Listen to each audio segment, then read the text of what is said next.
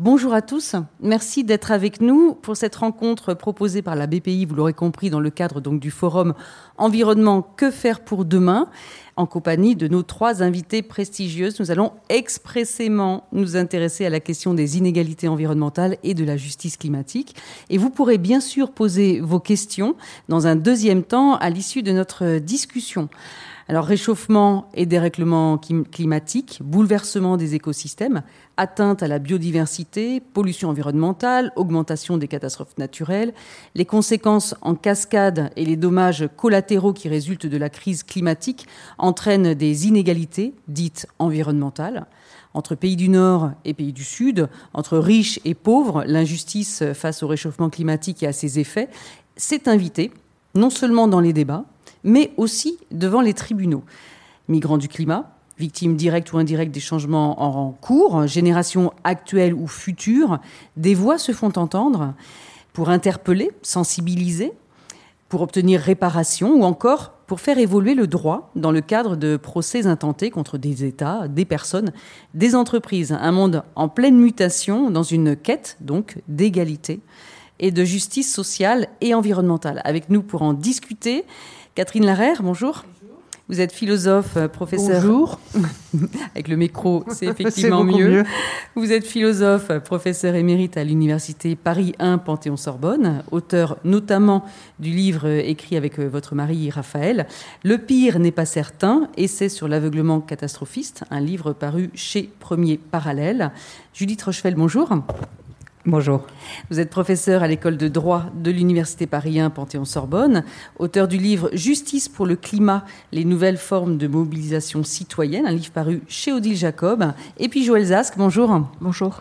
Vous êtes philosophe, professeur à Aix-Marseille Université et auteur notamment de Quand la forêt brûle, Penser la nouvelle catastrophe écologique, un livre édité chez Premier Parallèle.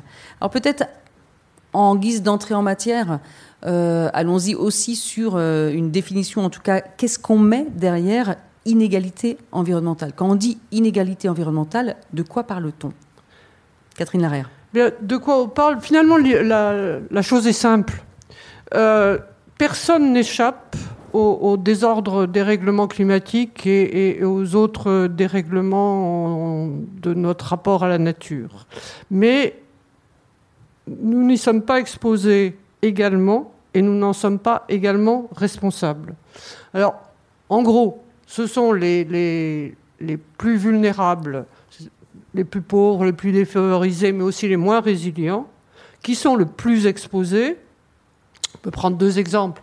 Euh, actuellement, la, la, la, la montée du, du, niveau de la mer, qui est une des conséquences du, du réchauffement climatique, atteint particulièrement les zones tropicales et plus particulièrement les zones de, delta, de delta comme euh, dans le sous-continent indien, eh bien, ce sont donc à la fois des pays du Sud plus pauvres et dans ces pays du Sud, ceux qui ben, habitent les endroits les, plus exposés et qui ont le plus de mal à retrouver une autre façon de vivre, qui en souffrent. Mais c'est vrai aussi à l'intérieur d'un pays. Autre exemple souvent donné, c'est la, tempête Katrina euh, qui s'est abattu sur la Nouvelle-Orléans en 2005, eh bien, bon, personne n'a échappé aux inondations à la montée des eaux, mais ceux qui en ont le plus souffert, c'est ceux qui habitaient les endroits les plus inondables, les moins, les moins désirables le plus souvent, et surtout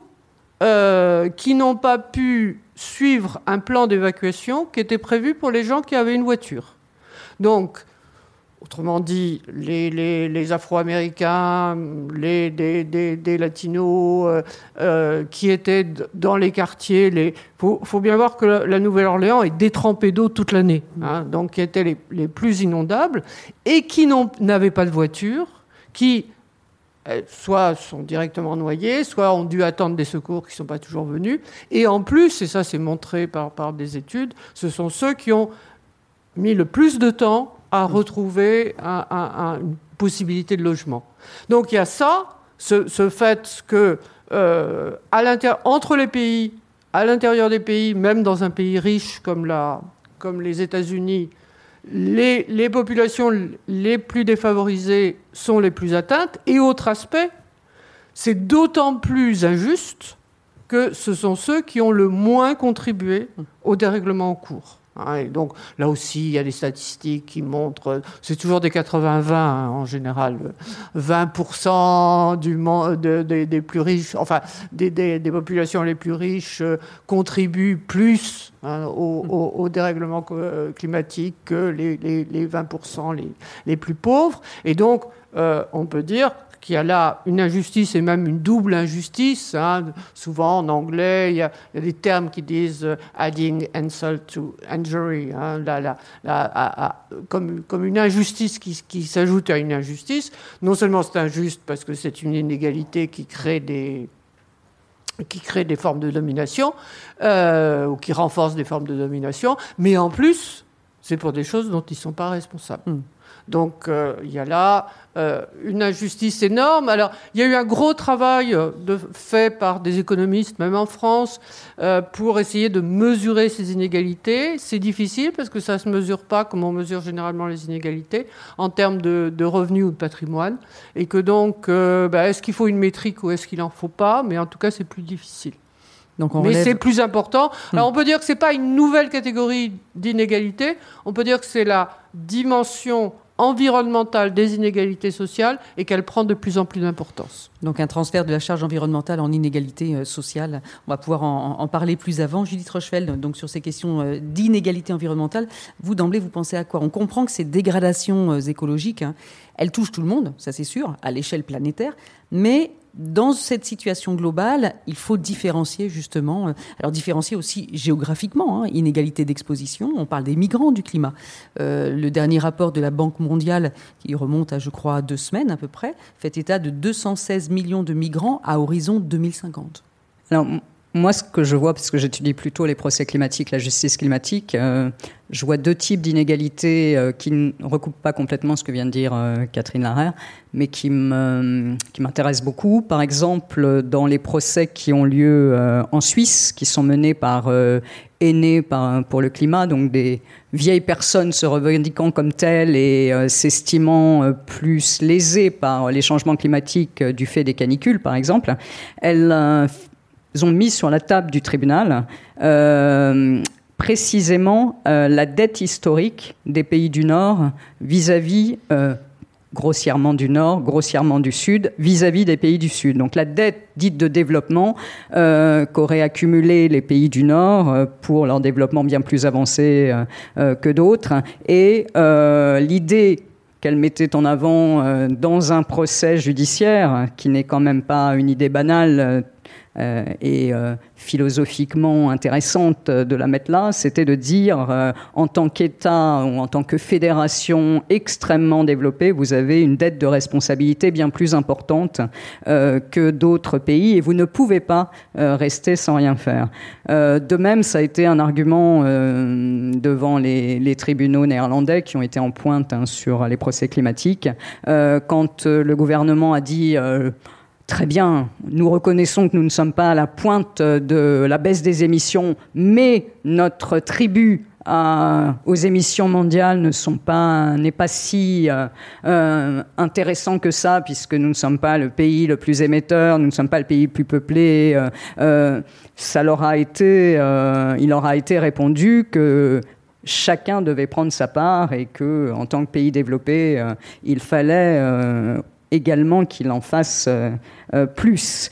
Ça, c'est, je dirais, euh, la le premier type d'argument qui s'invite en justice et qui montre ce décalage mm. nord-sud, euh, si je vais très vite dans la synthèse, hein, mm. euh, qui est euh, un prisme de lecture aussi des, questions climatiques. Et puis, je dirais le, second type d'inégalité qui n'est pas social, mais qui s'invite beaucoup dans, dans, les débats et qui est très très frappant, ce sont les inégalités générationnelles. C'est-à-dire que actuellement, ce qui se passe, déjà, il y a une mobilisation symbolique et judiciaire très très importante des plus jeunes.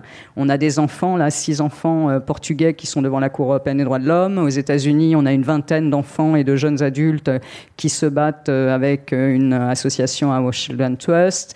on a beaucoup d'adolescents en Colombie ou dans d'autres pays. Donc c'est symboliquement important, mais ce qu'il est encore davantage et qui devient juridique, c'est que cette génération demande des comptes à la précédente et fait reconnaître ce qui vient de se produire de façon tout à fait euh, spectaculaire euh, en Allemagne euh, en mars dernier devant la Cour constitutionnelle fait reconnaître des droits pour les générations futures. Comme si les générations futures ne devaient pas pâtir euh, de ce poids qui leur retombe sur les épaules et donc on a reconnu qu'elles étaient dignes de protection comme si elles devenaient un sujet euh, digne de protection dans cette je dirais, agencement des urgences climatiques. donc, on voit en justice ces deux, je dirais, types de, inégalité, non pas sociale, mais générationnelle et nord-sud, euh, s'inviter dans les débats alors que ça n'est pas du tout leur place jusqu'à maintenant. Catherine Larère, vous vouliez dire quelque chose? Oui, je voulais préciser pour peut-être montrer le, à la fois le, problème et, sa non-reconnaissance. Bon, comme ce que vient de dire euh, Judith, dans, dans inégalité, justice, il faut, il faut rajouter le terme de responsabilité.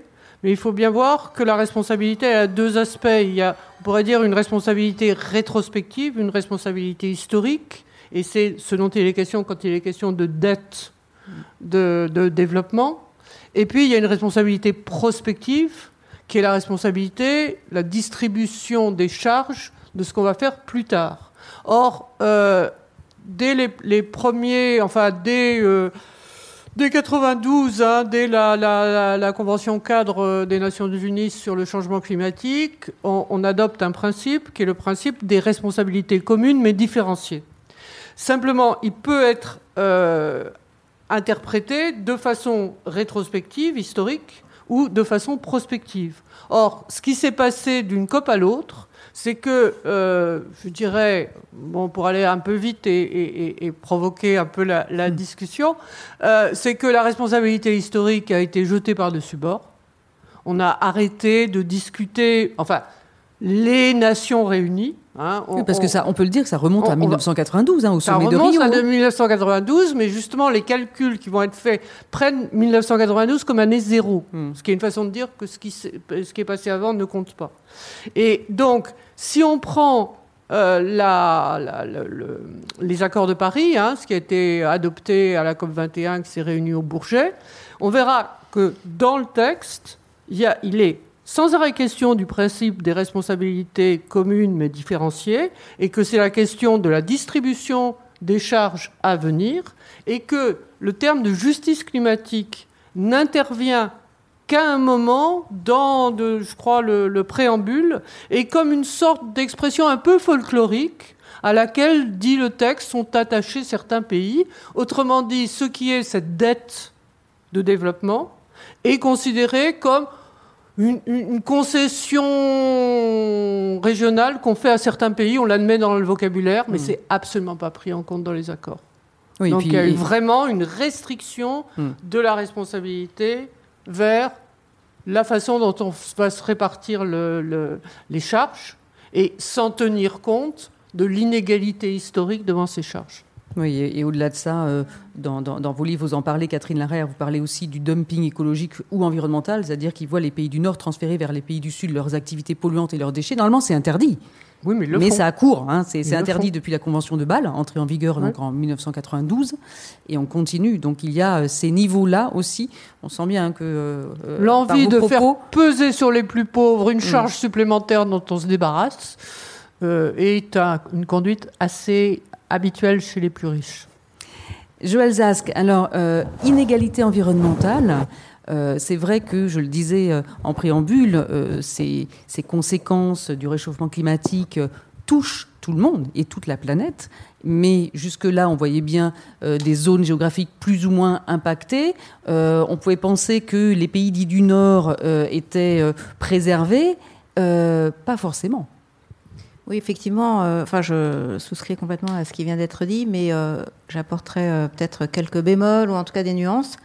D'une part, par exemple, l'idée de colonisation est une idée qui s'est développée à la fois en ce qui concerne nos villes, en ce qui concerne nos campagnes, en ce qui concerne en particulier le centre des villes jugées incontrôlables, par exemple par Napoléon III et Haussmann, hein, qui colonisent les centres-villes. Également par Napoléon III, si on pense aux Landes, hein, les Landes ont été colonisées. Alors ce que je veux dire, c'est que simplement l'opposition nord-sud n'est pas forcément toujours très éclairante parce qu'il y a du nord et du sud à l'échelle de mon quartier, à l'échelle de ma rue, à l'échelle de ma ville. Et aujourd'hui, les inégalités euh, que je constate sous mes yeux sont vraiment euh, peut-être largement aussi criantes que celles qu'on pourrait euh, trouver lorsqu'on polarise nord-sud en mettant des milliers de kilomètres entre nous. Et je trouve ça important justement pour la conscience écologique et la justice climatique de rapatrier aussi les problématiques dans sa maison, en quelque sorte, et sous son nez. Euh, voilà, alors ça c'est déjà une première chose. Et ce qui, ce qui aussi m'a beaucoup frappé quand j'ai étudié les méga-feux, c'est que les pays du Nord, justement, comme vous le disiez, euh, sont plus touchés, enfin, en tout cas, au moins aussi touchés que les pays du Sud, voire plus. C'est-à-dire qu'en fait, euh, ce qu'on appelle un méga-feu, euh, c'est un feu incontrôlable, c'est un feu qui est, on le sait maintenant, lié au dérèglement climatique, mais c'est aussi un feu qui est lié à la destruction des cultures du feu, c'est-à-dire des peuples hein, qui pratiquaient des feux d'entretien dans les forêts, etc., etc. Alors je vais très vite. Mais euh, du coup, euh, par exemple, les pays euh, du nord de la Méditerranée ont tendance à plus brûler que ceux du sud. Pourquoi? Parce que la déprise rurale, parce que la disparition de l'élevage, parce que la destruction culturelle, par exemple, des Landais hein, ou des Méditerranéens, donc a, disons, rendu la forêt beaucoup plus vulnérable dans la mesure où elle est privée des soins auxquels elle est habituée depuis des dizaines de milliers d'années. Donc je trouve ça intéressant de de constater que les feux les plus ravageurs ont eu lieu, bon, bien sûr en Amazonie, mais après tout, c'est quand même aussi un pays en voie, enfin, dans les développés, hmm. euh, en Californie, bien sûr, le pays le plus riche du monde, en Australie, hein, donc euh, toute la région, et en plus plutôt la région Canberra-Sydney que les autres régions euh, plus, plus désertes, la Sibérie, Irkoutsk, etc. L'Espagne, le euh, Portugal. L'Espagne, le Portugal, toute l'Europe du Nord, la Grèce. la Grèce. Bon, voilà. Alors, voilà, la liste est très longue, mais ce qui est intéressant, c'est que c'est pas justement, euh, voilà, les pays du Sud qui sont en train de brûler aujourd'hui, à mm. part peut-être, euh, alors je ferai une, une, une exception pour l'Indonésie, Sumatra, Java, etc. Mais là, c'est un peu comme en Amazonie, c'est-à-dire qu'en fait, c'est c'est Daewoo qui met le feu, hein. et Daewoo met le feu pour euh, comme l'avait fait d'ailleurs John Ford en 1910 euh, au Brésil, il met le feu pour planter du palmier à huile. Sauf que Ford avait euh, souhaité implanter une forêt d'EVA qui n'a jamais donné d'ailleurs le moindre litre de mm. latex.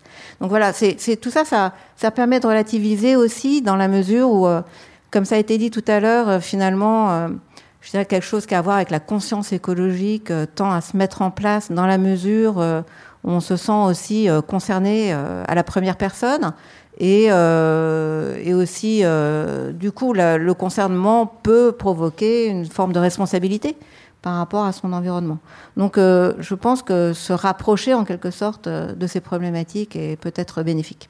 Oui, donc euh, on voit bien effectivement quand on parle d'inégalité environnementale, on n'en est plus maintenant dans ce schéma complètement nord-sud. Il y a vraiment des subtilités parce que les, dommages collatéraux et puis que les, dommages liés au réchauffement climatique, à la crise climatique, euh, prennent aussi une autre ampleur. On peut penser à l'eau aussi. Hein. oui, on peut penser à l'Allemagne, à la Belgique. Euh, ou à la Bretagne. Hum l'eau potable. Tu vois, oui, oui, il y a un problème. Euh, je veux dire, on, évite de boire l'eau des robinets en Bretagne aujourd'hui. Parlez bien, bien près du micro. Euh, euh, Judith Rochefeld, comment est-ce que la justice climatique, en fait, elle est devenue une sorte de passage obligé, une obligation, voire une arme peut-être pour lutter contre le réchauffement climatique, en tout cas lutter pour la préservation aussi de la planète, des, écosystèmes, de l'environnement, et donc une arme aussi face aux inégalités environnementales? Ça remonte à quand en fait? Alors, on avait eu une euh, première salve de, procès, je dirais, qu'on pouvait qualifier de, climatique dans les années 2005, hein, euh, mais plutôt dans des pays, États-Unis, Australie, très judiciarisé, c'est-à-dire où on a l'habitude de faire un procès pour régler des questions sociales qui dans d'autres pays ne sont pas réglées par cette voie, et parce qu'il y avait eu euh, le protocole de Kyoto, ses applications, des discussions de certaines populations. Voilà.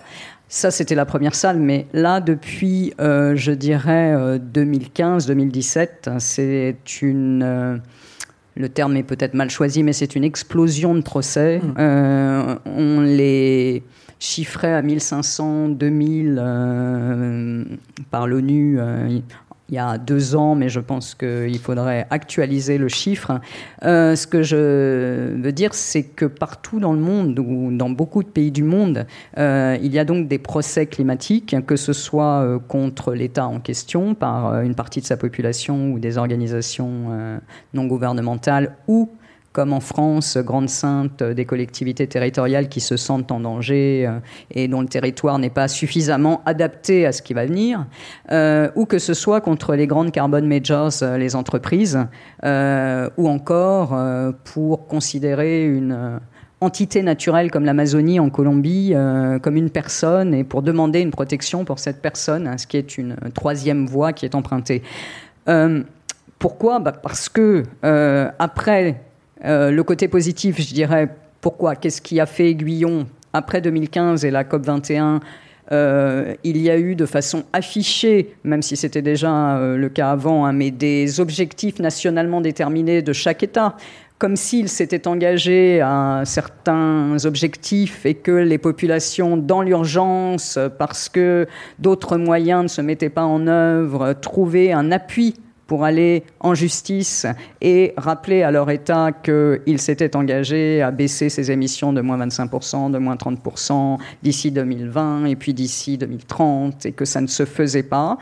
Euh, ça, c'est vraiment, le, je dirais, le, premier aiguillon. Et puis, l'aiguillon négatif, c'est euh, l'idée que, euh, à part la violence, et le droit, c'est quand même le pendant de la violence, à part la violence, pour faire bouger les choses, il y avait une autre arme, une arme qui reste une arme marginale. On ne va pas régler toutes nos questions de politique publique avec des procès, mais qui avait cette arme possible et elle était je dirais, euh, d'autant plus intéressante euh, que depuis euh, cette mise en place des COP, il existe un réseau mondial, il existe un réseau mondial de citoyens, d'ONG, de juristes, qui ont petit à petit forgé des arguments et que ces arguments ont circulé déjà dans certains États, qu'un État comme les Pays-Bas a accepté de les entendre, ce qui n'était pas du tout acquis, parce qu'on pourra y revenir, mais c'était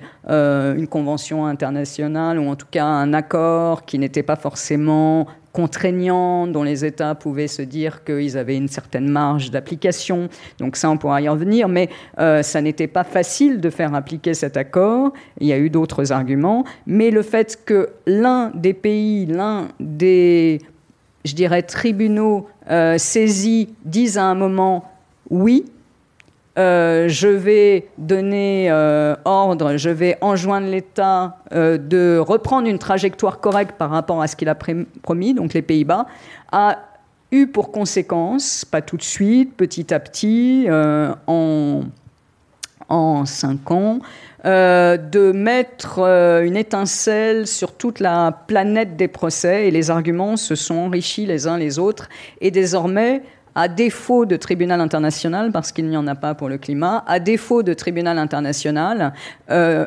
L'analyse, par exemple, du Conseil d'État français, la plus haute juridiction qui juge l'administration, qui juge euh, la politique gouvernementale, euh, la décision du Conseil d'État est analysée le jour même partout dans le monde par ce réseau. Et il y a une pression sur les juges qui est importante. Ça, c'est vraiment notoire dans ce domaine. Et puis, euh, ce qui est important aussi, pourquoi cette arène peut être privilégiée avec une recherche symbolique de qui va agir, comment, selon quel argument, euh, c'est aussi que c'est une arène de conscientisation. Euh, on a beaucoup parlé de l'affaire du siècle en France, c'est pareil euh, dans beaucoup, beaucoup d'États. Euh, le fait que des citoyens soutiennent ces actions, que des enfants soient représentés, que les générations futures soient représentées, voire en Belgique, des arbres ont tenté d'être représentés. on a toute une discussion, pour ceux qui veulent bien discuter, bien sûr, hein, toute une discussion autour de l'urgence climatique et de ce qu'il faudrait faire. Ça n'est pas forcément la meilleure arène, on peut tout à fait l'entendre, on peut tout à fait débattre, mais il n'en reste pas moins que euh, dans un premier temps, c'était plutôt une arène de conscientisation. Et puis, quand euh, les choses ont basculé, pour nous, par exemple, en novembre 2020, euh, avec une décision du Conseil d'État, et puis début 2021 pour la commune de Grande-Sainte qui se plaignait de ne pas être protégée et qui a été en partie entendue, eh bien, c'est devenu une arène vraiment d'action, de demande de compte sur la politique publique et la trajectoire de chacun des États par rapport à ce qu'il avait promis. Parce que j'entends beaucoup, et je, terminerai là-dessus, on mmh. entend beaucoup le fait que ça n'est pas légitime, que les ONG n'ont rien à dire, que les citoyens n'ont rien à dire, que très bien, il y a des objectifs, mais que l'État est tout à fait euh, euh, élu démocratiquement, ça c'est un argument évidemment que tout le monde entend, euh, est le maître de sa politique gouvernementale. Ce qui est quand même très intéressant, c'est que il a annoncé cette politique gouvernementale et pour l'État français par ailleurs, euh, il a mis en place le Haut Conseil au climat, qui est un observatoire scientifique de haute tenue qui chiffre exactement la trajectoire qu'est en train de prendre l'État. Et il suffit de comparer euh, ce qu'il a mis dans sa loi française pour appliquer euh, l'accord de Paris et ce que dit le Haut Conseil au climat pour que le Conseil d'État se dise ça n'est pas compatible. Donc j'éliminerai moi cet argument qui est de dire c'est un gouvernement des juges. Euh, comment peuvent-ils euh, juger une politique climatique et décider d'une politique climatique? Ils ne décident pas d'une politique hmm. climatique, ils évaluent la trajectoire de la politique climatique prévue par l'État et observée scientifiquement par un haut conseil créé par cet État. Donc d'une arène de conscientisation on est passé à une arène avec euh, des décisions effectives, en tout cas des condamnations. Euh, peut-être pour être précis euh, pour notre, pour, notre public, justement, on parlait des Pays-Bas. Donc, décembre 2019, la Cour suprême des Pays-Bas a rendu définitif le jugement condamnant l'État néerlandais à réduire ses émissions de CO2 de 25 en 2020. Euh, on pourrait parler d'Irlande aussi, hein, d'ailleurs, qui a invalidé en juillet 2020 le plan climat du gouvernement. Euh, en France, donc l'affaire du siècle, on aura euh, l'occasion d'en parler. Grande-Sainte, Grande-Sainte avec des avancées, effectivement, puisque au 1er juillet 2021, vous me dites si je me trompe, hein, Judith Rochefeld, le Conseil d'État a donc donné neuf mois au gouvernement pour se donner plus de moyens de respecter ses objectifs de lutte contre le réchauffement climatique. Et il a condamné le gouvernement français à payer 10 millions d'euros d'astreinte pour ne pas avoir suffisamment lutté contre la pollution atmosphérique. Il faut rappeler que cette pollution atmosphérique, elle, serait responsable de 48 000 à 67 000 morts prématurées par an. Euh, donc on arrive à des condamnations. Alors 10 euh, millions d'euros d'astreinte, ça veut dire que ça court. Tant que l'État français euh, n'est pas rentré dans les clous, si je peux me permettre cette expression-là, les, les amendes courent. Oui, c'est l'idée de faire pression sur des politiques mm. euh, en allant chercher euh, dans le porte-monnaie euh, si ça ne se met pas en œuvre. effectivement, donc là, on, franchit un cap quand même. Ah oui, oui, c'est inimaginable. C'était inimaginable, à mon sens, hein, ou en tout cas pour moi, c'était inimaginable il y a deux ans d'avoir ce type de condamnation en France.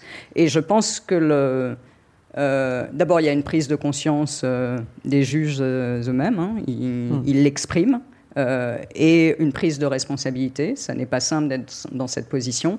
Et par ailleurs, euh, la pression internationale, euh, quand bien même, je le répète, il n'y a pas de tribunal qui serait compétent, euh, la pression internationale joue beaucoup. Et on a eu, pour finir la liste, mais là, on, ne parlerait que des États européens, on a eu aussi le même type de constat en Allemagne. Hein. mais c'est également vrai en Amérique latine pour pour euh, la Colombie et désormais le Brésil, hein, qui a entamé un procès climatique, aux États-Unis, mm. en Australie, en Nouvelle-Zélande. Enfin, voilà, on a quand même euh, beaucoup de continents euh, touchés. Catherine Larère, on a franchi un pas. Hein. C'est vrai que euh, dans certains de vos livres, vous parlez par exemple des années 80 en mentionnant les États-Unis et en expliquant qu'il y avait déjà des procès aux États-Unis, donc pionniers par rapport à ces, façons de euh, justement de partir en justice, mais c'était des procès parce que, euh, par exemple, l'habitation de certains ou les habitations de certains citoyens étaient sur des zones polluées, etc.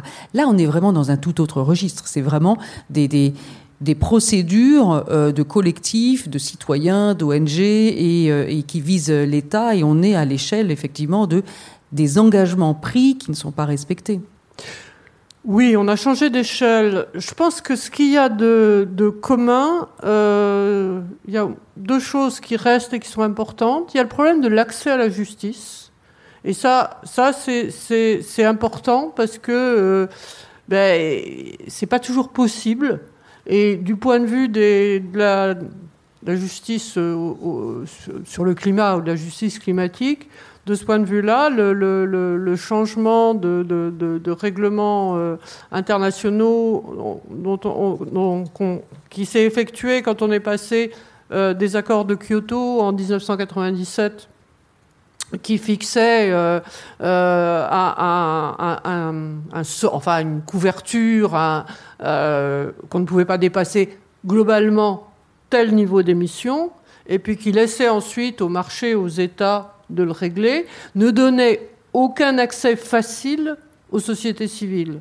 Alors que la procédure bon, qu'on n'arrive pas à adopter en 2009, mais qui va être adoptée en 2015, qui est celle ben, dont parlaient euh, les, intervenants de la table ronde précédente, qui est euh, des engagements nationaux, que ce soit qu'il y ait des engagements nationaux permet justement d'intervenir pour dire ces engagements n'ont pas été tenus. Donc de ce point de vue-là, ça, donne un accès à la justice qui est important. La, deuxième chose qui, me paraît importante, c'est que justice, injustice, on peut aborder la, question de deux façons. On peut avoir en, tête ce qu'est un ordre juste et définir l'injustice par l'écart à cet ordre juste. Et puis, il y a et c'est quelqu'un comme Paul Ricoeur le disait, euh, et ça a été repris souvent, euh, en fait, l'injustice est première. Le sentiment d'injustice est premier. Et je crois que sur. Et c'est à, partir de ce sentiment d'injustice qu'on essaie de voir quelle pourrait être la justice qui répondrait. Et je crois que sur les questions climatiques, et ça depuis les, mouvements qu'on a dit de justice environnementale aux États-Unis dans les années 80, euh, où on se mobilisait effectivement sur des questions beaucoup plus locales de, pollution, mais c'était la, le ressenti d'une injustice très forte. Et ça, euh, on le voit aussi sur la question climatique. Moi, moi je sais que j'ai eu un, un, étudiant euh, africain qui, a, fait sa, thèse sur le, type de justice euh, dont il fallait qu'il fallait mettre en, œuvre pour le, changement climatique, et c'était comme qu'il ressentait, comme beaucoup d'Africains, l'injustice énorme qu'il y avait eu alors que les, pays du Sud, bon, pour aller vite, hein, euh, étaient, euh, ben, le, développement du Nord s'était fait à leur détriment, hein, été pillé pour le développement. Au moment où ils arrivaient à la possibilité de se développer, leur dire, ben non, c'est pas pour vous, maintenant c'est fini, euh, il faut se restreindre. Et c'est l'impression d'une injustice profonde, et à ce moment-là, les recours de justice qu'on a ben, ne correspondent pas. Et c'est ça qui me paraît important sur la justice climatique, et c'est pourquoi euh, ce n'est pas simplement une question de, bonne distribution, c'est, je disais, accès à la justice, mais c'est aussi une question de participation. Qui prend les décisions et qui a accès à la prise de décision? Et ça, ça me hmm. paraît important. Joël Zask, euh, je pense que ces mots injustice, notamment préjudice, traumatisme, hantise, perte irréversible, désarroi, désorientation, désolation, ça vous parle parce que vous nous les donnez dans votre livre Quand la forêt brûle et que euh, c'est exactement ce que vous nous donnez à, comprendre aussi à, travers ces méga-feux qui touchent, on l'a compris, tout le monde, euh, en tout cas des zones géographiques variées. Et, est-ce que aujourd'hui, justement, des citoyens ou euh, des, collectifs euh, sont partis en, justice pour pour euh, exprimer à la fois leur désarroi, leurs leur sentiments et, réclamer peut-être une justice face à l'injustice?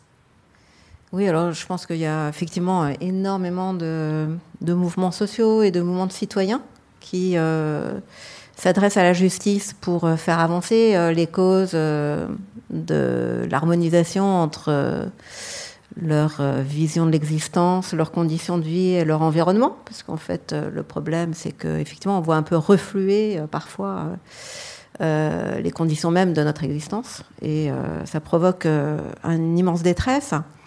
Euh, je dirais que c'est peut-être un des dispositifs aujourd'hui, euh, peut-être les plus prégnants et assez virulents de, des formes démocratiques de participation, je dirais, des citoyens à la chose publique.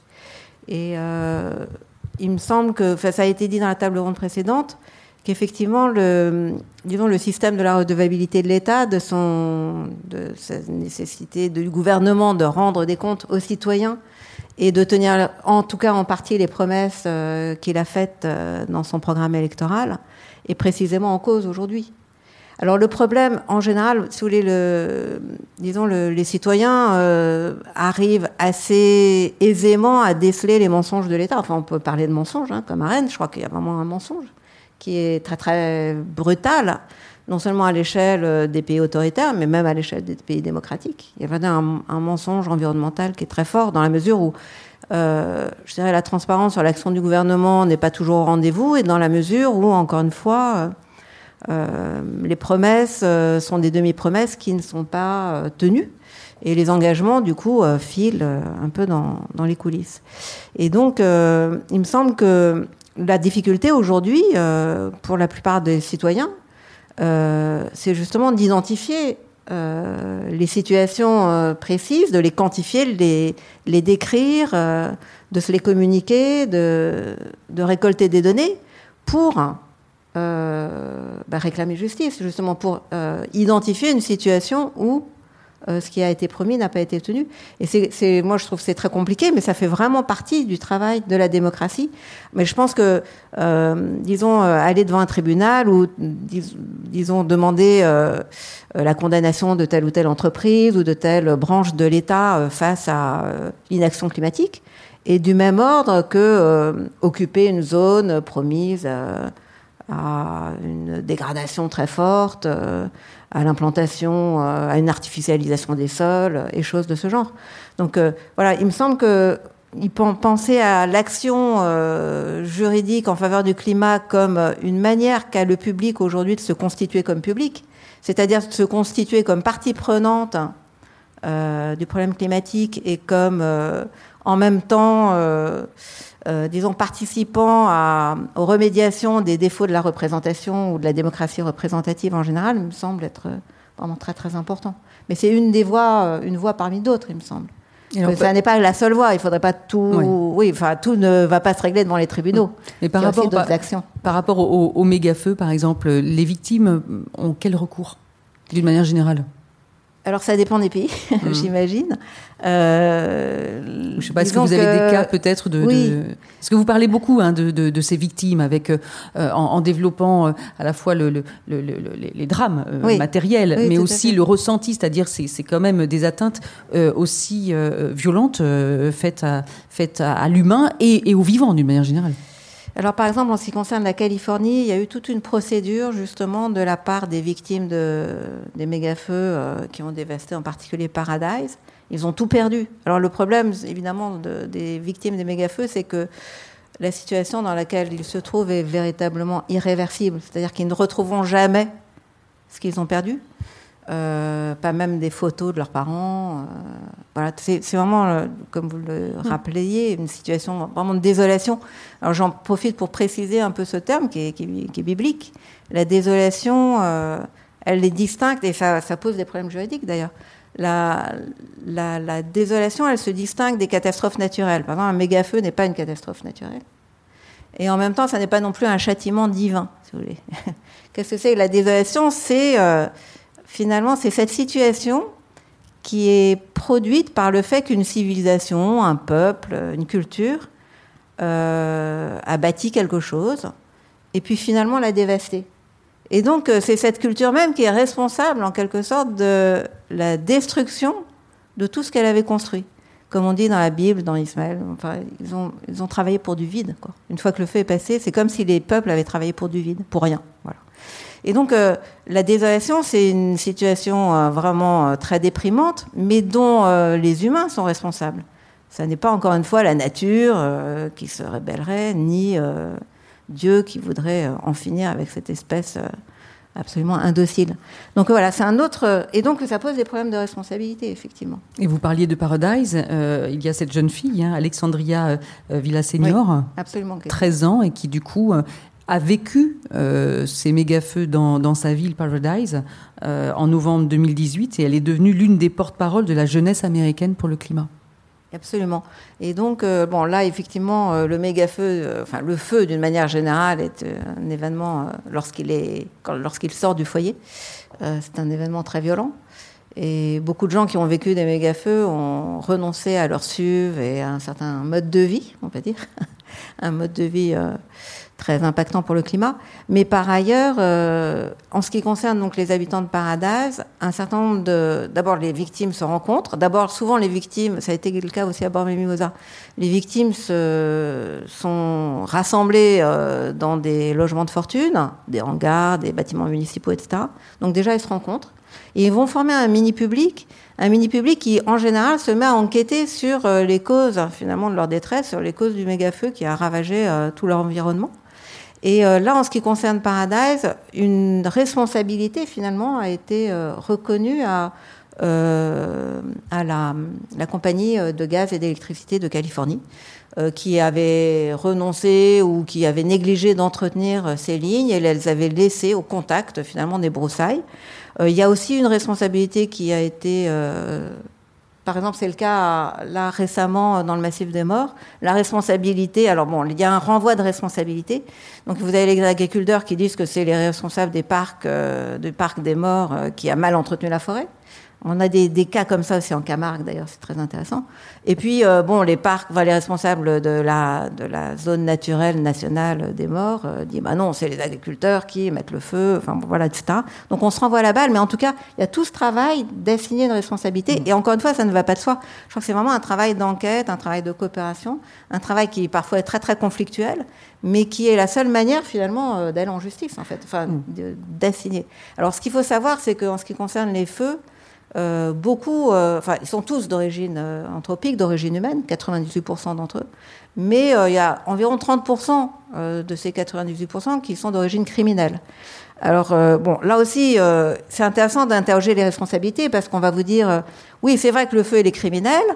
c'est quelqu'un qui a mis le feu, par exemple, à Martigues. Il y a eu des feux catastrophiques parce que de la part d'un euh, d'un homme qui a voulu se venger de la mairie euh, parce qu'elle ne lui a pas procuré un logement social. Bon, on a, la responsabilité a, été assumée, a, été établie. Mais cela dit, les feux euh, criminels atteignent évidemment des proportions hallucinantes du fait des circonstances que j'ai dit tout à l'heure, notamment du dérèglement climatique, mmh. de, des périodes de sécheresse à n'en plus finir, du stress hydrique et de l'élévation des températures sans compter évidemment que s'y ajoute la déprise euh, rurale et choses de ce genre. Donc euh, finalement, où est la responsabilité? Et là, on arrive à un problème de responsabilité, je dirais, collective en fait. Et donc, euh, du point de vue de la justice, c'est très intéressant parce que on va pouvoir justement montrer que face à une responsabilité collective, il n'y a que des solutions collectives. Mmh. Judith Rochefeld, assigner en justice qui? En fait, euh, on, sent que là aussi, il y a une gradation et qu'il y a une évolution. Par exemple, on parlait de l'affaire du siècle. Euh, on, peut peut-être rappeler que c'était en mars 2019 qu'un recours a été déposé euh, par quatre ONG, hein, Oxfam, Greenpeace, Notre Affaire à tous et la Fondation Nicolas Hulot, pour carence fautive auprès du tribunal administratif. Et donc ça, c'était contre l'État français.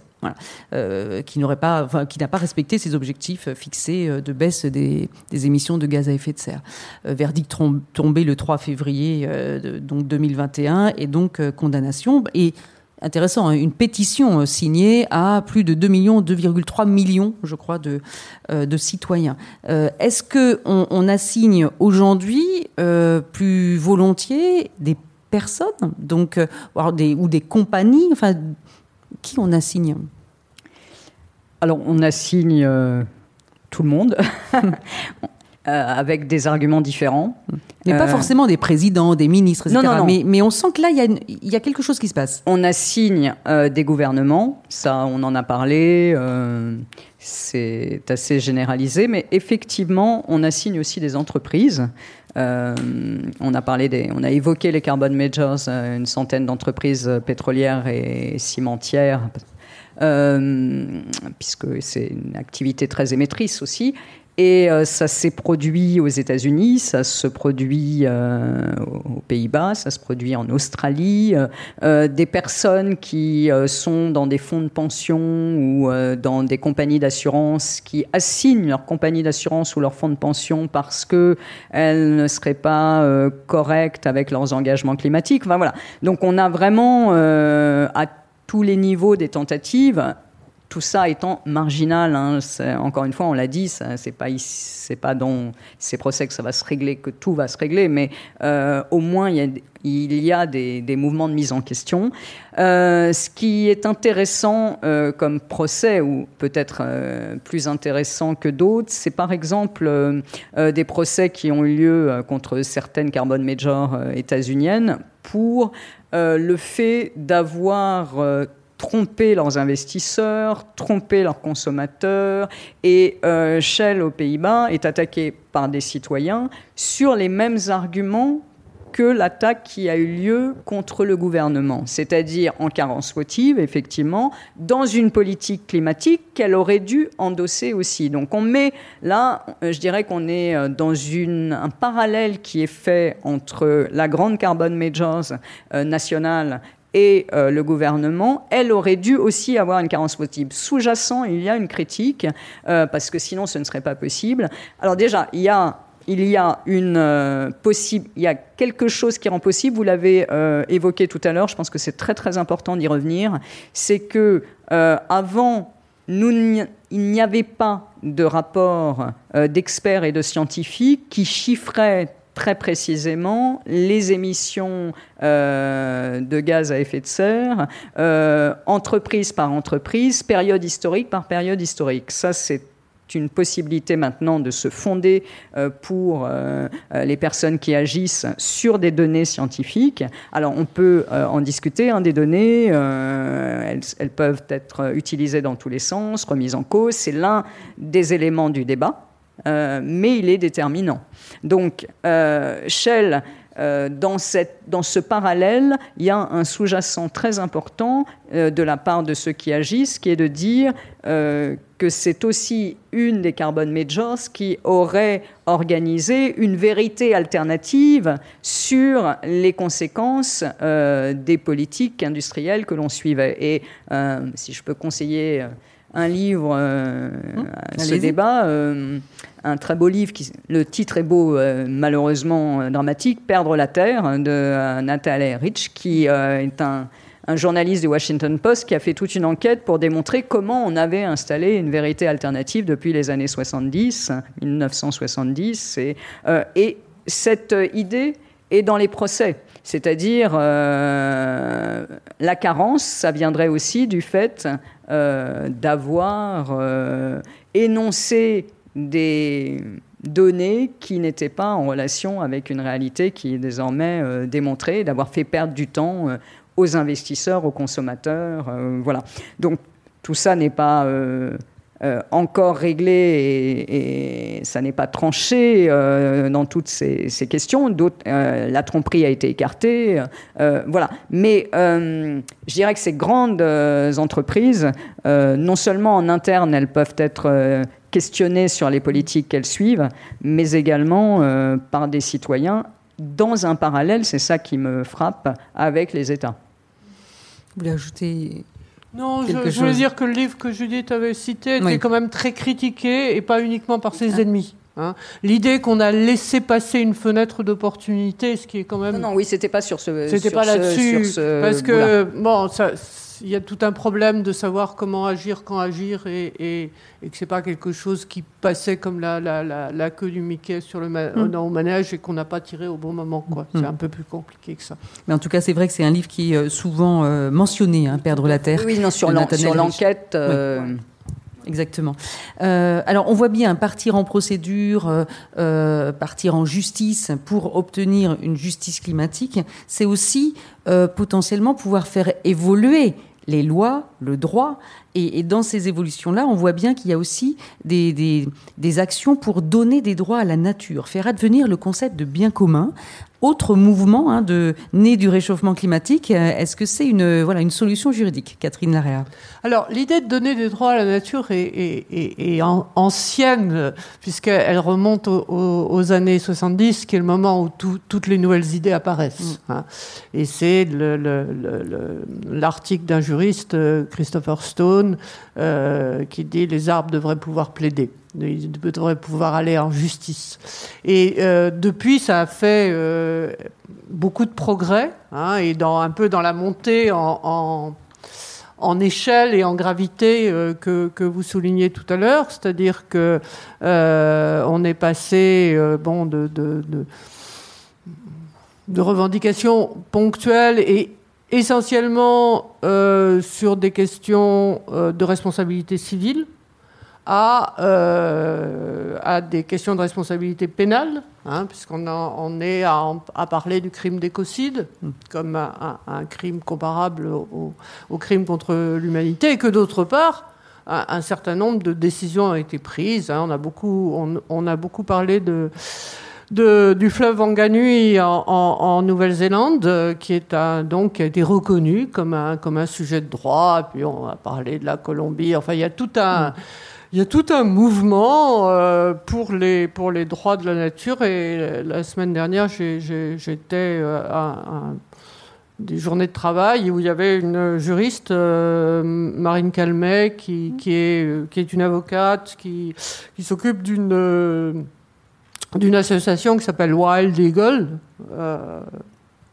le, enfin le droit sauvage, le droit pour le sauvage, et qui donc travaille sur cette, euh, cette euh, représentation, la possibilité que euh, des entités naturelles, alors ça peut être des organismes, ça peut être des ensembles comme un, comme un fleuve, hein, qui est disons un, un ensemble d'écosystèmes, soient reconnus comme des sujets de droit. Il y a, il y a tout un débat là-dessus. Alors je crois que c'est un peu différent de la question des communs euh, qui est là euh, ne, ne, revient pas forcément sur ce que remettent en question les, les, les droits donnés aux entités naturelles, c'est la, la sacro-sainte euh, séparation entre les personnes et les choses, hein, puisqu'on essaie de faire monter des, des, entités qui étaient considérées comme des choses et qu'on les fait passer dans, du côté des, des sujets de droit.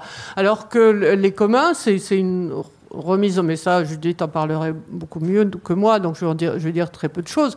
Mais euh, c'est l'idée, bon, euh, soit qu'il y a euh, de l'inappropriable, c'est-à-dire des, choses dont on peut avoir l'usage, mais qui ne, qui ne peuvent pas être appropriées, soit l'idée que eh bien, il n'y a pas forcément une propriété individuelle, que ce soit de, personnes euh, physiques hmm. ou, de, ou de sujets de, moraux, mais qu'il il y, a, y, a, des collectifs. Et, et là, ça renvoie à des formes traditionnelles peu difficilement soluble dans le, mm. dans, dans, le, dans le Code civil, mais je crois que les juristes mm. s'y emploient. En tout cas, des, des, des biens qui nécessitent qu'on les protège, qu'on les préserve, qu'on les, entretienne. J'ai l'idée que ce sont justement le terme de bien est un terme euh, ou de chose est un terme euh, bon un peu difficile parce que ce sont des choses qu'on ne consomme pas, euh, mais qu'on peut dégrader. Donc c'est pas et qui reste essentiel pour les pour le vivant, pour les écosystèmes, pour la préservation de la planète. Et que donc on va collectivement les conserver. Hum. Judith Rochefeld sur ces questions-là. Oui. Euh... Alors là, on a parlé de deux choses. Hein. C'est à la fois le concept de bien commun et en même temps, il y a aussi la notion de crime d'écocide. On aurait pu aussi euh, citer Valérie Cabanès. Hein. Euh, voilà, exactement. Oui, dans bien commun, même si le bien, il faut le mettre entre guillemets, euh, oui, c'est l'idée qu'on reconnaît qu'il y a un intérêt commun. C'est-à-dire aussi que euh, on a euh, collectivement une interrelation avec cet écosystème. Et je, pour ma part, hein, je suis plus en faveur de redessiner les interrelations que d'ériger des personnes en face de personnes et dans ce qu'on a fait, par exemple, euh, le fleuve Mangwani est vraiment un très très bel exemple parce que euh, derrière le, grand geste de personnification, hein, qui est donc arrivé euh, par une loi néo-zélandaise, mais au bout de 100 ans de discussions houleuses avec euh, les tribus maoris qui le demandaient. pour, pour, reconnaître que ce fleuve était une entité, en fait, une personne. Qui était une personne, parce que il y a une certaine cosmogonie, représentation de leur part, comme une sorte d'aïeul, même si c'est autre chose. Mais ce, que, euh, ce qui me marque, ce qui me frappe, euh, et on est plusieurs dans ce cas-là, mais euh, c'est que ça n'a pas suffi, ça ne suffit pas de dire que c'est une personne. C'est-à-dire qu'il y a toute une organisation, et c'est pour ça que les, les deux, l'idée de commun qui est au-delà de l'intérêt commun, une organisation pour servir cet intérêt commun.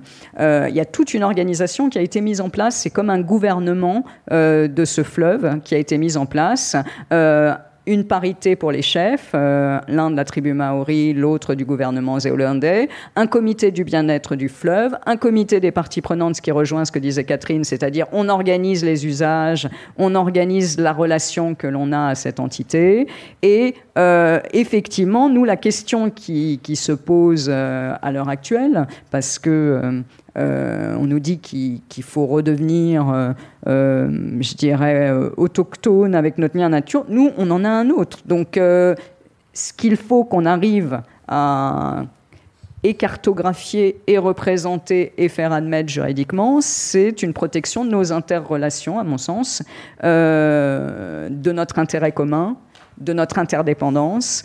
Euh, ça ne passe pas forcément par euh, des droits de la nature, mais mmh. peut-être des droits de nos interrelations euh, et d'organisation qui fassent qu'on représente cette mmh. interrelation. Voilà, c'est plutôt ma position. Mais ça va chercher effectivement dans la représentation de, des biens communs, des communs si on s'organise, autour d'entités, hmm. euh, autour de bassins de vie, autour euh, euh, d'écosystèmes, oui. On voit bien que la, question est pluridisciplinaire parce qu'on pourrait mentionner aussi l'économiste Éloi Laurent hein, qui travaille aussi sur ces questions de biens communs avec une autre façon, comme vous le disiez Judith Rochefeld, de, penser la façon de, de, préserver, de protéger, mais pas forcément en, donnant des, identités ou, juridiques ou autres.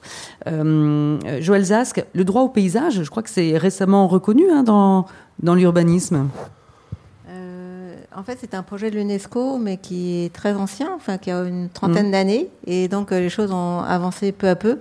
Et c'est intéressant, ce droit au paysage, effectivement, parce que euh, ça mêle toutes sortes d'éléments. Et je crois que c'est précisément le caractère trans ou pluridisciplinaire et pluriactivité, plurifonctionnel de toutes ces affaires-là qui donne à, disons, au débat actuel euh, sa, richesse et mm. sa pertinence. Euh, en l'occurrence, le droit au paysage, c'est un droit qui est à la fois euh, euh, un droit d'usage, ou plus exactement un droit d'usage à mettre vraiment au pluriel.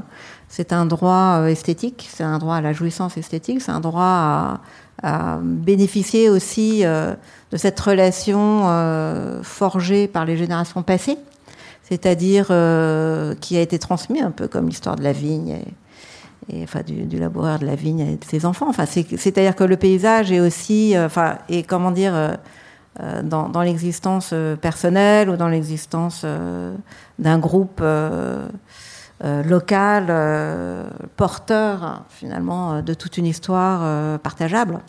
Et le paysage est précisément la marque du partage des générations euh, successives. Donc, euh, et justement, les gens euh, qui perdent leur paysage dans les méga-feux perdent aussi le rapport avec un passé qu'ils ne pourront plus transmettre à leur, à leur tour. C'est-à-dire qu'ils ne pourront plus dire tiens, je vais t'amener là où ton grand-père, etc. Donc ça, c'est très très problématique.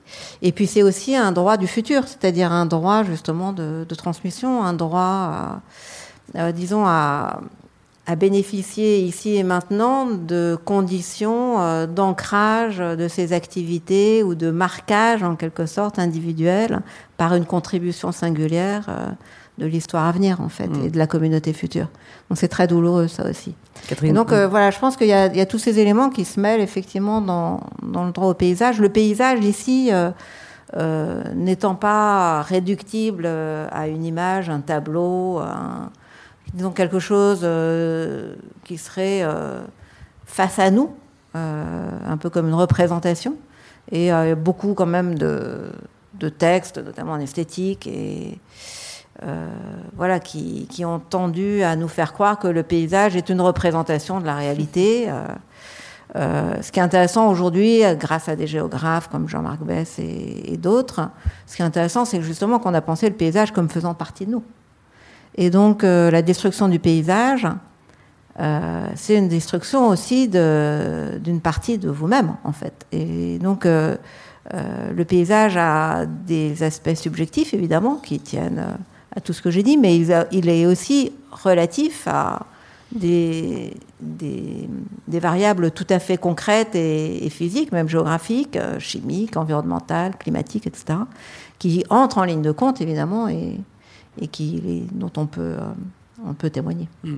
Catherine Larère, vous vouliez dire quelque chose? je voulais juste, dans le sens de ce que disait euh, Joël, rappeler que les, les premières décisions de protection de la nature en France sont absolument contemporaines euh, de ce qui se passe aux États-Unis, c'est-à-dire c'est la, c'est la deuxième moitié du 19e siècle.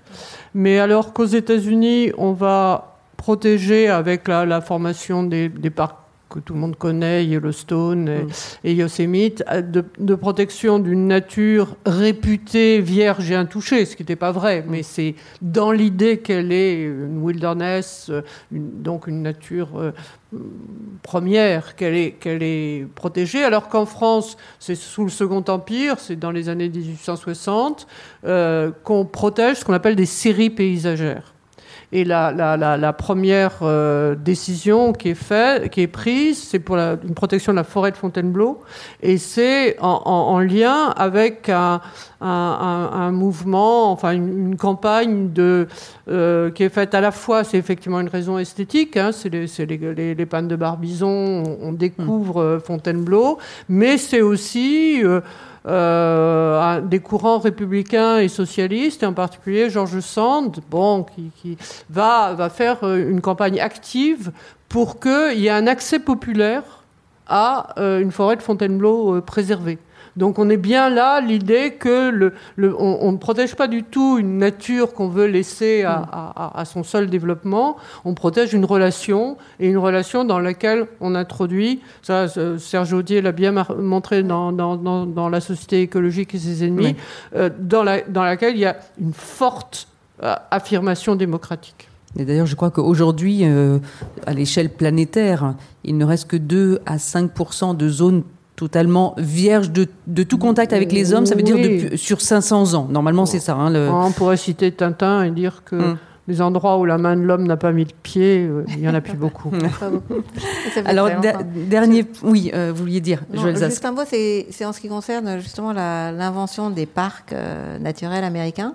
Ce qui est quand même intéressant, je trouve, pour éventuellement relire une partie de cette histoire, c'est que euh, bah, l'inventeur, à ma connaissance, enfin le premier qui a émis, qui émet l'idée de la création d'un parc naturel, c'est un peintre qui s'appelle Kathleen et qui va bientôt être rejoint par d'autres et qui euh, rêve d'une protection de la nature euh, et des bisons et des Indiens qui vivent sur ces terres. Et donc en fait il l'embrasse. Pourquoi? D'ailleurs parce que un beau jour, alors c'est un peintre qui est connu pour ses portraits d'Indiens, d'Amérindiens, et euh, ces, paysages qui sont de toute beauté et qu'il peint euh, comme s'il était euh, sur un avion, enfin, enfin en tout cas d'en haut, une vue d'en haut qui est très très impressionnante.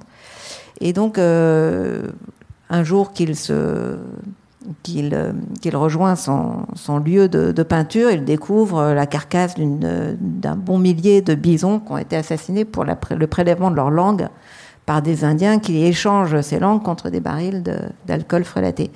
Donc euh, voilà, et c'est de là que, enfin c'est à ce moment-là qu'il émet, cette, il, il, écrit une lettre et il, émet cette hypothèse qu'il faudrait vraiment euh, une protection. Mais ce qui est intéressant, c'est que la protection de la nature, c'est la protection d'un peuple et hmm. c'est la protection euh, des animaux aussi. Enfin, donc euh, en fait, l'opposition entre l'homme et la nature n'est pas au rendez-vous à ce moment-là, en tout cas. Et là, on est en 1840, 1830, 1840.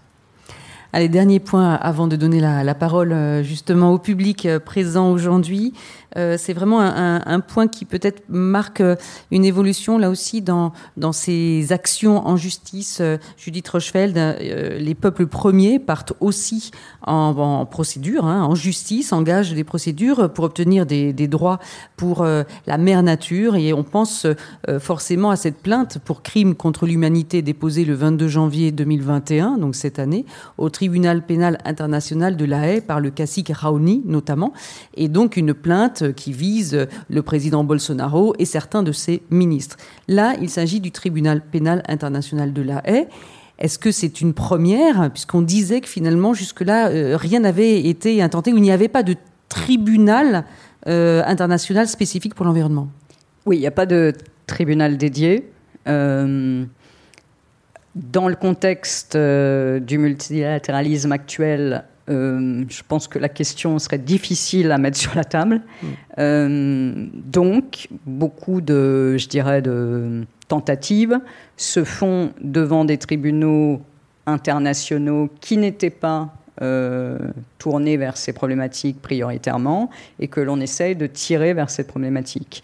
on a évoqué les réfugiés climatiques. Hein. je ne voudrais pas qu'on pense qu'il n'y a pas d'action, par exemple, pour les réfugiés climatiques. Mm. C'est aussi une catégorie de victimes qui a été reconnue internationalement et euh, ben, qui va l'être de plus en plus. Donc il y a cette idée euh, qu'on fait rentrer dans la notion de réfugié qui n'était pas taillé pour, euh, le réfugié, la réfugié climatique.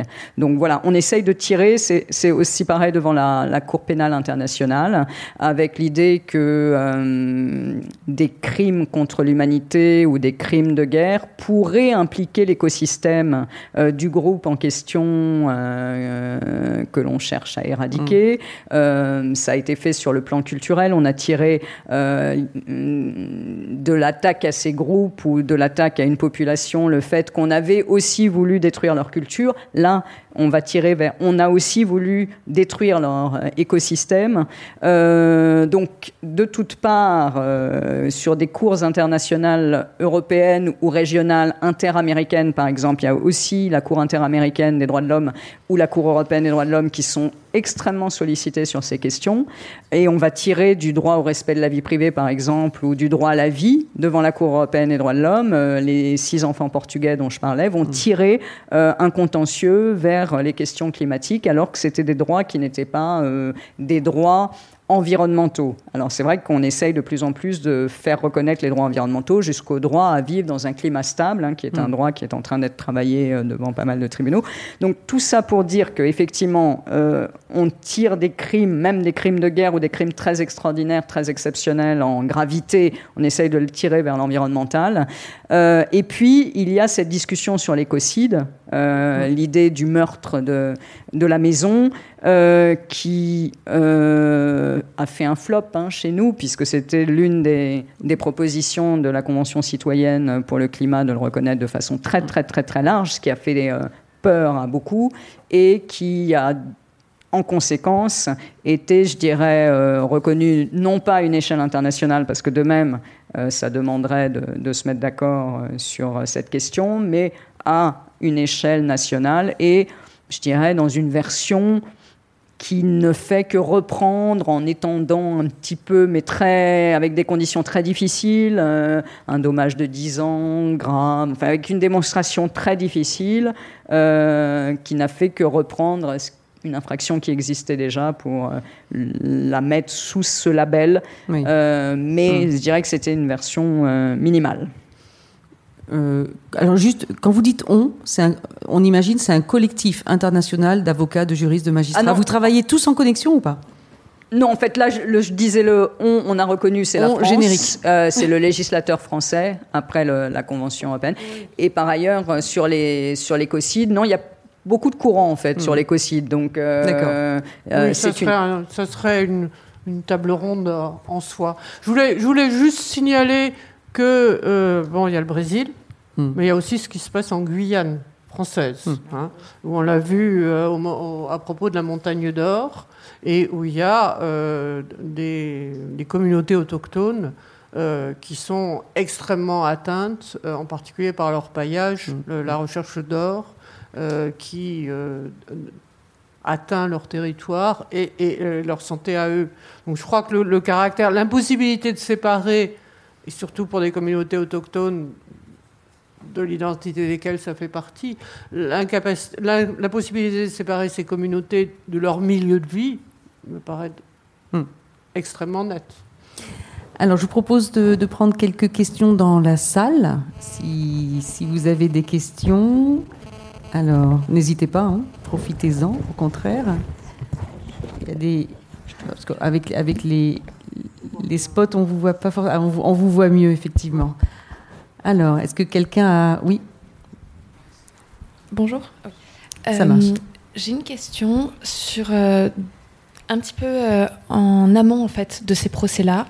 quand on travaille pour une entreprise et que justement on se dit bon, on est dans une entreprise plutôt sur des choses assez polluantes qui peuvent être attaquées justement, et qu'on est en train de changer de modèle. Comment est-ce qu'on, quand on change de modèle et qu'on, par exemple, on pourrait se diriger vers des biocarburants, on fait face au fait que la prochaine étape, c'est que les biocarburants ont aussi un impact euh, néfaste sur l'environnement, sur la culture de soja, mais qui n'impacte pas les Français. Les Français veulent voir du biocarburant pour, euh, parce, que, parce que ça va permettre d'aller vers une transition euh, énergétique, mais ça a un impact sur d'autres pays. et comment est-ce qu'en fait on prend ce type de décision de, de, changer de, de, produits, par exemple, sachant qu'en fait, on va polluer euh, un, autre, un autre espace euh, et qu'on va en plus avoir un impact sur les générations futures. Même chose en fait sur les, panneaux solaires, qui aujourd'hui, on n'a pas de, on a très peu de solutions de recyclage. Donc voilà, en fait, c'est une interrogation euh, très enfin, très, très sur les entreprises. Qu'est-ce qu'il faut prendre comme décision pour arrêter de polluer sans polluer pour les générations futures et en fait éviter de se retrouver en justice aussi. Merci beaucoup. Qui veut répondre? Peut-être que je peux répondre sur le principe et peut-être que Julie sera beaucoup plus précise que moi, euh, qui ne le suis pas, étant philosophe. Euh, on n'est pas surdoué pour la précision. Je crois que la, question que vous posez est très représentative de la, de, de, à la fois de la, prise de conscience que, que représente notre situation écologique euh, actuelle et sa difficulté. C'est-à-dire qu'il n'y a pas de solution miracle. La, ce qu'on a appris autour des questions environnementales, c'est que les, les, les, dégradations actuelles, changement climatique, euh, bon, restons-en au changement climatique, sont des conséquences involontaires. Personne n'a voulu augmenter, n'a visé l'augmentation euh, des gaz à effet de serre euh, dans l'atmosphère. Donc, c'est des conséquences involontaires et à l'époque non connues de d'autres finalités. Hein, on cherchait à développer l'industrie, etc. Et la, majorité, l'immense majorité euh, des, de dégradations euh, écologiques dont nous souffrons sont de cet ordre des conséquences involontaires. C'est pour ça que les questions de responsabilité sont très difficiles parce qu'elles euh, ne sont pas immédiatement assignables à une intention de faire le mal.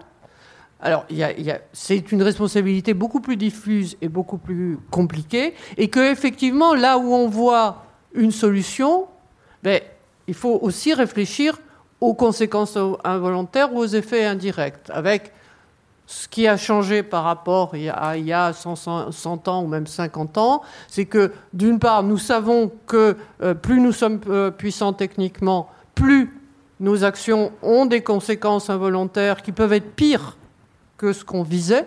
C'est ce qu'on voit avec le changement climatique. Et donc nous le savons, et donc nous savons que nous ne pouvons pas adopter une solution sans réfléchir aux conséquences. Et l'exemple que vous avez donné des biocarburants, euh, vous m'avez sans doute pas vu, mais j'ai fait un peu la grimace parce que euh, les biocarburants, euh, ben, ça a énormément euh, d'effets collatéraux douteux. Hein, y a et là, par exemple, il y a des problèmes de rivalité sur les usages du sol. Euh, on sait que, bon, on dit toujours la Chine, mais d'autres pays euh, achètent des, de grandes surfaces de terre pour y planter des, biocarburants au détriment de la de la l'alimentation pour la alimentaire. il y a quantité de choses comme ça. Donc je crois que moi personnellement, je vous dirais, il n'y a, a, pas de réponse, il n'y a aucune réponse évidente. Il y a toujours à réfléchir sur ce qu'on vise, mais aussi ce qu'on risque de faire en, alors je dirais pas en conséquence involontaire parce que euh, ça me paraît difficile de dire que c'est complètement involontaire, mais je dirais en, en effet collatéraux. Judith Rochefeld, est-ce que euh, on est à l'aube peut-être de voir des procédures contre justement euh, euh, des entreprises qui, produisent du biocarburant, contre les énergies renouvelables, etc. Oui, ça c'est possible, et notamment si elles se réclament d'un comportement écologique vertueux et que ça n'est pas le cas alors qu'elles en ont la connaissance, mmh. par exemple. Donc ça, on peut, on, a des exemples.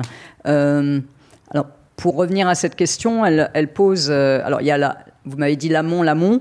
L'amont, l'amont, c'est que certains jeunes diplômés, jeunes, euh, ont une défiance par rapport à certaines entreprises, que ça s'est tacté. Et je dirais quand même que les études sociologiques montrent que c'est ceux qui ont le choix de travailler pour une entreprise ou une autre qui font des arbitrages. Tout le monde ne peut pas le faire. Donc ça, c'est l'amont-l'amont. Après, sur euh, peut-être le point, euh, si j'ai bien compris votre question, de être un employé d'une entreprise, ne pas être d'accord avec son comportement, c'est ça que je comprenais. C'est que là, il y a à travailler, c'est le, euh, le, cas actuellement hein, sur l'alerte, l'alerte environnementale, qui n'était pas une tradition ni syndicale euh, ni de l'alerte salariale.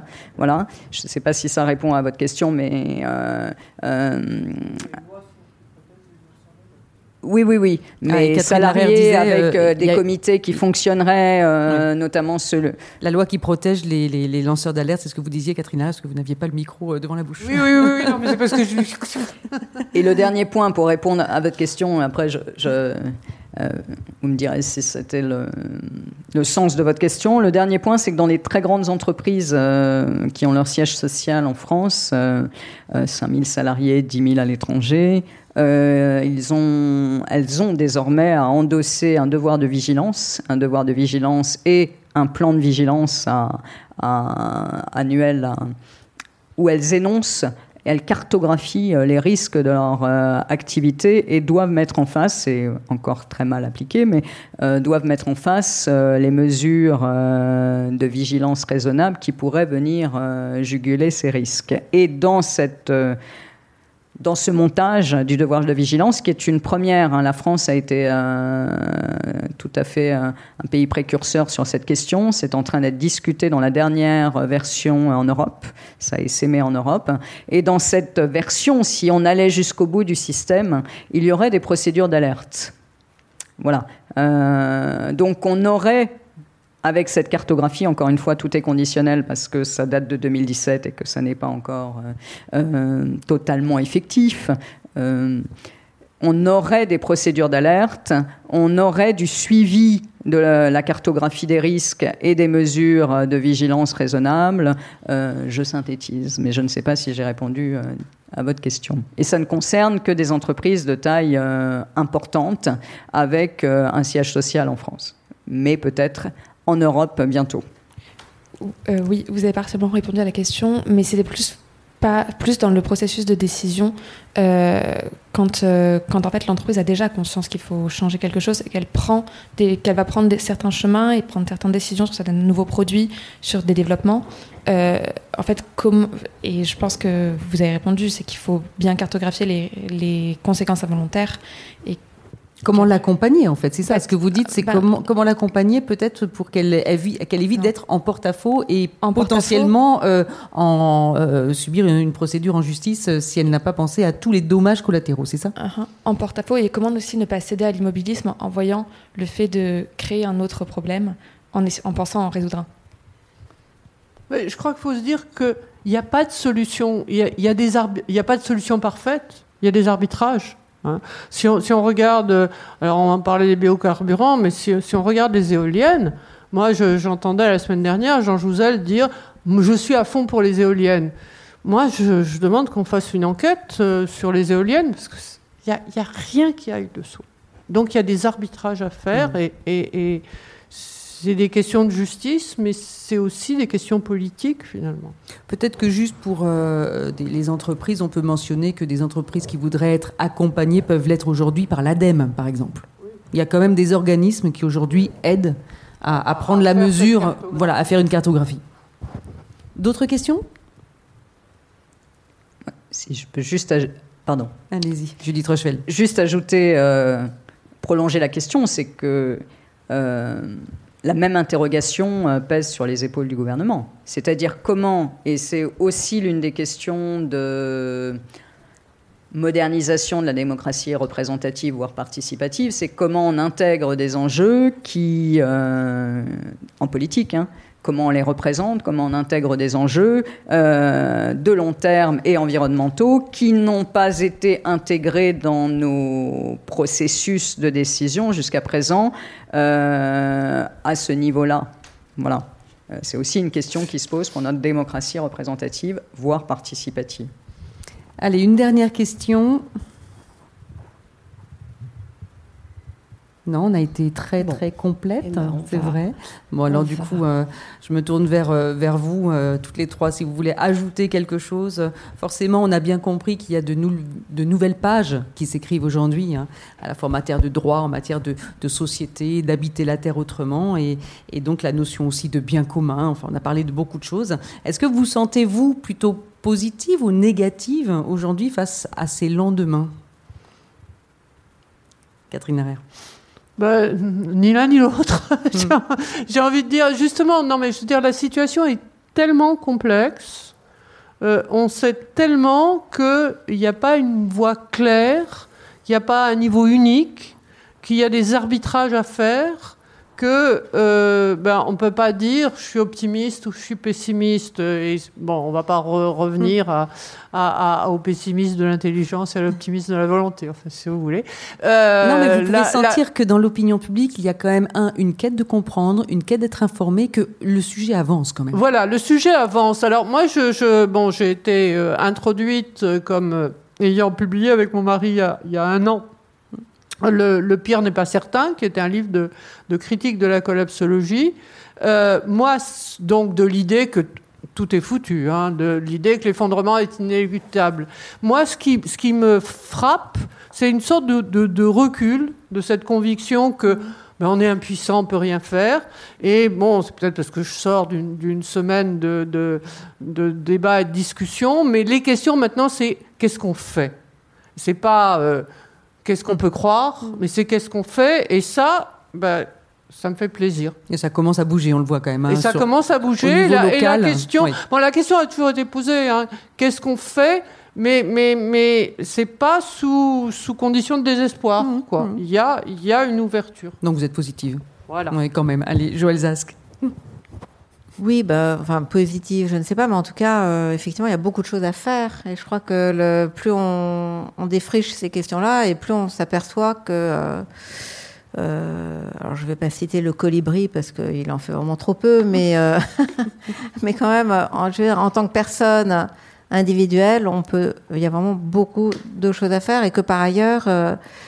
écologiser la démocratie, c'est aussi, d'une certaine façon, euh, redécouvrir la grammaire euh, de l'action euh, collective et de l'action individuelle sur le terrain. Et en l'occurrence, vraiment, je pense que ce que découvrent beaucoup de gens, c'est qu'effectivement, il y a à la portée de chacun, dans des formes d'autogouvernement, en fait, des gestes qui sont à la fois bons pour autrui et bons pour eux-mêmes, c'est-à-dire bons pour leur environnement et bons pour leurs conditions idiosyncrasiques de vie. Donc euh, je pense qu'effectivement, il y a de quoi. Là, aujourd'hui, je trouve qu'il y a un parallèle, si vous voulez, entre l'évolution des, euh, des, des, consciences individuelles face à l'importance de protéger leurs conditions de vie et euh, l'évolution de, la conscience publique, enfin de l'opinion publique. Et quand on voit que ces deux aspects convergent, je crois qu'ils sont en train de converger, euh, il y, a lieu d'être est-ce que optimiste Plus positif. en tout cas, il y a du pain sur la planche. Voilà. Judith Rochefeld. Confiant. confiance. Confiant, oui. Judith Rochefeld et alors moi, c'est pas du tout une question que je me pose. Optimiste ou pessimiste, je la refuse. Euh, tant qu'on agit. Euh. Il y a eu effectivement, euh, de mon poste d'observation, principalement juridiques et institutionnels, des points de rupture, c'est certain, c'est-à-dire un emballement de décisions mm. qui vont dans un certain sens, qui me fait très peur pour voir ça par rapport à précisément le contentieux qui n'est pas le mode normal de règlement des relations sociales, à mon sens. Euh, c'est précisément qu'on arrive à hum, basculer de rapports conflictuels. Et je pense qu'il y a beaucoup de fractures dans la société de ce point de vue-là aussi, euh, que l'opinion publique n'est pas homogène, qu'il y a énormément de fractures, qu'il y a énormément de niveaux de conscience très différents et de possibilités d'agir très différentes. Et que ce qui euh, me semble vraiment à inventer de façon extrêmement urgente, c'est ce passage euh, de rapports euh, conflictuels, judiciarisés, vers des modes de gouvernement qui prennent en compte ces questions environnementales de façon plus pacifique. C'est pour ça que la Convention citoyenne était vraiment une mmh. expérimentation intéressante, à mon sens, pour faire ce, cette bascule et, et intégrer le plus possible euh, toute sensibilité et toute possibilité d'action euh, dans un même but. Sinon, je crains qu'on euh, ait des sociétés encore plus fracturées. Mmh.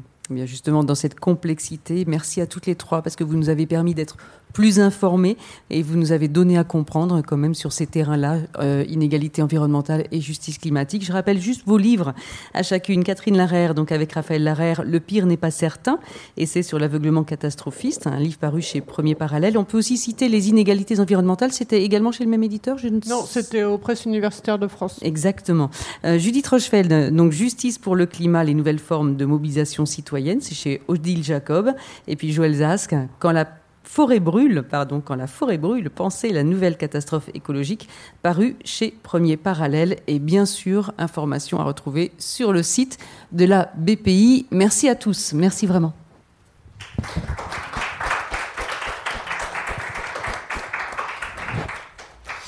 Merci beaucoup pour euh, euh, ce, débat, ces éclairages euh, très stimulants en tout cas.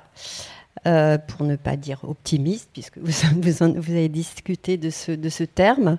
Et effectivement, euh, on avait euh, choisi ce titre, Environnement, que faire pour demain avec le conseiller scientifique Hervé Letreut qui est là dans la salle. Et donc, c'est un peu le but de ce, de ce colloque. Mais c'est vrai que cette, cette séance est et stimulante parce que y a, ça, ça, ça, donne des perspectives d'action aux citoyens, aux citoyennes. Et, euh, et voilà, donc merci beaucoup. Euh, on, on, vous donne rendez-vous à 18h30 pour un tribunal pour les générations futures. On a parlé des générations futures. Euh, c'est donc dont, le, thème est L'économie verte est-elle une arnaque Et euh, donc c'est en fait une, sorte de conférence, des débats autour de cette question, mais dans une mise en scène euh, extrêmement euh, intéressante. On reste dans l'univers de la justice, puisque c'est un procès avec une cour, président, avocate, procureur, des témoins. Et vous aurez même la possibilité de faire partie du jury qui va délibérer et qui va euh, donner donc son mettre son verdict euh, l'économie verte est-elle une arnaque? Donc euh, rendez-vous à 18h30. Merci.